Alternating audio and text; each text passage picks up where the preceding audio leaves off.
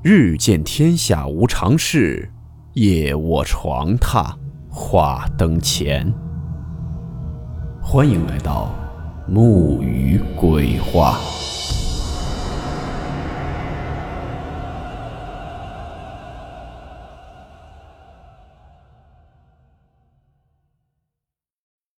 今天的故事名字叫做《书生救蛇得其缘》。古时候有个姓梁的书生，父母疾病离世时，流泪同他交代：“我儿，虽然读书功名是正途，然而通达经济世事也是男人的立命之本。我和你娘死后，无人照顾你，家中店铺和钱庄，你可要亲自经营。不求你光显门楣，只求你自保无忧。”将来子嗣延续，要教君子，勿近小人，切记切记。梁生之后果然遵从父母遗命，撂下诗书，拿起账本，管理起商铺来。书中自有颜如玉，可俗世也有黄金屋。很快，梁生身边就聚集了许多的酒肉朋友，其中梁生和一个名为高应的人最为熟络。两人年纪相当，高应自小周旋于各色人等之中，擅长牵桥搭线，南进北出赚些差价。因为有利可图，众人也愿意同他来往。梁生与高应亲近，自愧不如高应见多识广，结拜了兄弟，称其为高兄，也当成亲兄长般看待。一年春日，二人相约信步游山。在一处山路上，见到前方盘着一条手臂粗细的花蛇，高应吓了一跳，便要寻木棍将它打死。可梁生见那蛇动也不动，唯独蛇头向他点了几下，似在哀求，且盘踞的蛇骨扭曲错位，像是受了重伤，拦住了高应，道：“高兄，此蛇如此身良，应该是活了许多年。”眼下受了伤，躺在这里也是可怜。即便你不动手打他，过往车马也会将他碾压而死的。他已经无力伤人，你我就做做善事，将他抬到那边的树丛中，纵然命尽，也能得个安宁。高应本是对梁生有意结交，不愿为这点小事同他争执，当下顺着梁生的意，和二人之力将花蛇抬到了树丛中。梁生特意寻了草木茂密之处安置了花蛇。且说之后数日，梁生梦中夜夜与一花衣美丽的女子相依偎，渐生情意。梁生读过许多的异闻故事，心下有感，忍不住问那女子的来历。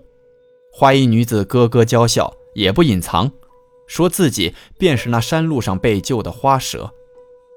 那日他正历了九难三劫的第一劫。浑身筋骨折断，眼见就要道消身死，幸得恩人相救，因此伤愈之后能化作人形，便入梦前来报恩，让梁生莫要害怕。二人已有夫妻之情，他绝无害他之意。梁生对花蛇爱慕已久，不仅不害怕，还觉得此为奇缘佳话。梦中虚幻哪里比得上日夜相厮守呢？因此，花蛇真的化成一名俏丽女子住进梁家，取名花衣。虽未操办婚事，可对外都说是在他乡娶得亲，这是他的夫人。旁人都道贺，唯独高应见这花衣夫人貌美温婉，眼神却似曾相识，且来历神秘。他私下去打听梁生假托的他乡娶亲之事，心下了然。一日。他约着梁生喝酒，故意灌醉了梁生，做出一副见怪不怪的样子，道：“梁兄真是好艳福啊！你那夫人娇俏妩媚，自带妖娆，怕是哪里的狐仙花妖特意来与你结缘的吧？”梁生酒醉，对高应嘻嘻笑道：“高兄说的正是，我这夫人你也认得，可不就是那日山路上你我救的那条花蛇吗？”他是来报恩情的，我二人情深，无需惧怕，当真是我的好福气呢。高应听了，面上带笑艳羡此为佳话，可心里却愤恨嫉妒。那花衣容貌勾魂摄魄，当日他也曾帮忙抬蛇，怎不见美人来投怀报恩呢？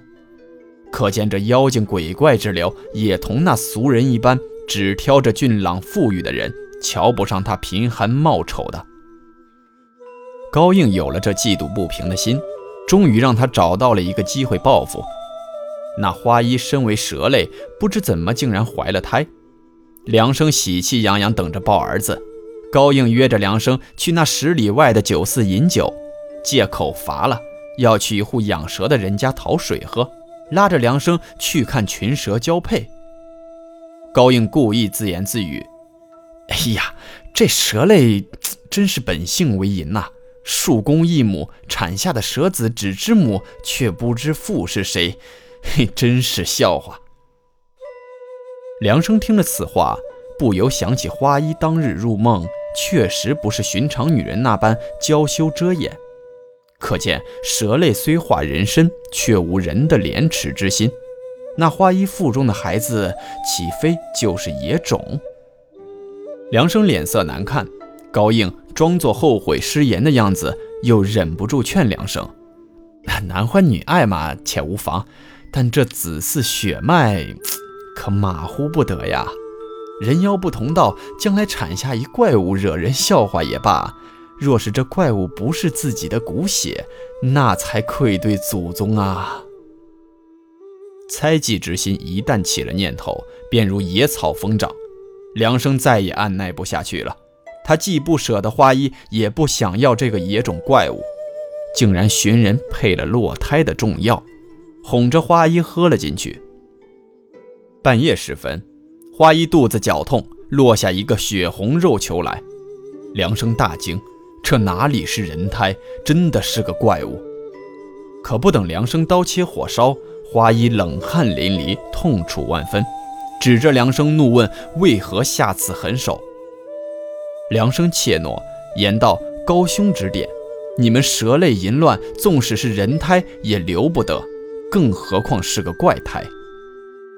花衣惨笑，对着梁生点了两下头，却没有话说出来，身子一晃，化作花蛇原样，将那肉球吞在口中，攀墙过梁而去，再不见了踪迹。此后七年之间，梁生被高应哄骗着签了几纸契约，不想竟是陷阱，店铺房屋都被收走，高应当起了富家掌柜，同梁生也翻了脸。再没有往日的兄弟情谊，梁生衣衫褴褛，寄身破庙，后悔自己没听爹娘遗言，亲君子远小人，被这个狠毒高应害的是家破人亡。当日那花衣和胎儿必定也是高应的谗言，只恨如今反悔已经来不及了。梁生用破衣结了绳索，吊在梁上，想要寻死。踢翻脚下石头之前，梁生长叹：“花衣，是我错了，是我听信了奸人摆布，害了你们母子二人。我们来世再聚吧。”等梁生醒过来时，面前蹲着一个伶俐俊秀的小男孩，对梁生称道：“父亲。”原来这就是七年前花衣产下的那个肉球怪胎。花衣带走了胎儿，用修为道行保住了儿子的性命。如今儿子七岁，花衣灵力耗尽，已经死去。死之前让孩子来寻生父，若是梁生得了教训，有悔改之意，便父子相认；若是梁生执迷不悟，从此父子便是路人。梁生看那孩子同自己幼时一般模样，知道自己是冤屈了花衣，抱着儿子。大哭起来。那之后，梁生得了花衣交给儿子的无数宝贝，重振了梁家。而那高应遭了报应，夜里家中起了大火，奴仆尽皆逃走，唯独他一人被火烧死，不得全失这也正是应了那句虎生犹可近人毒不堪亲。来说是非者便是是非人。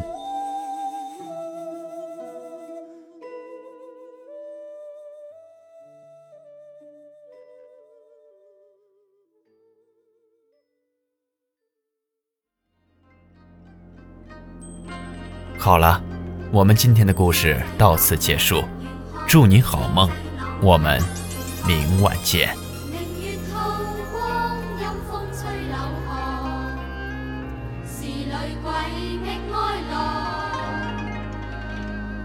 谁人愿？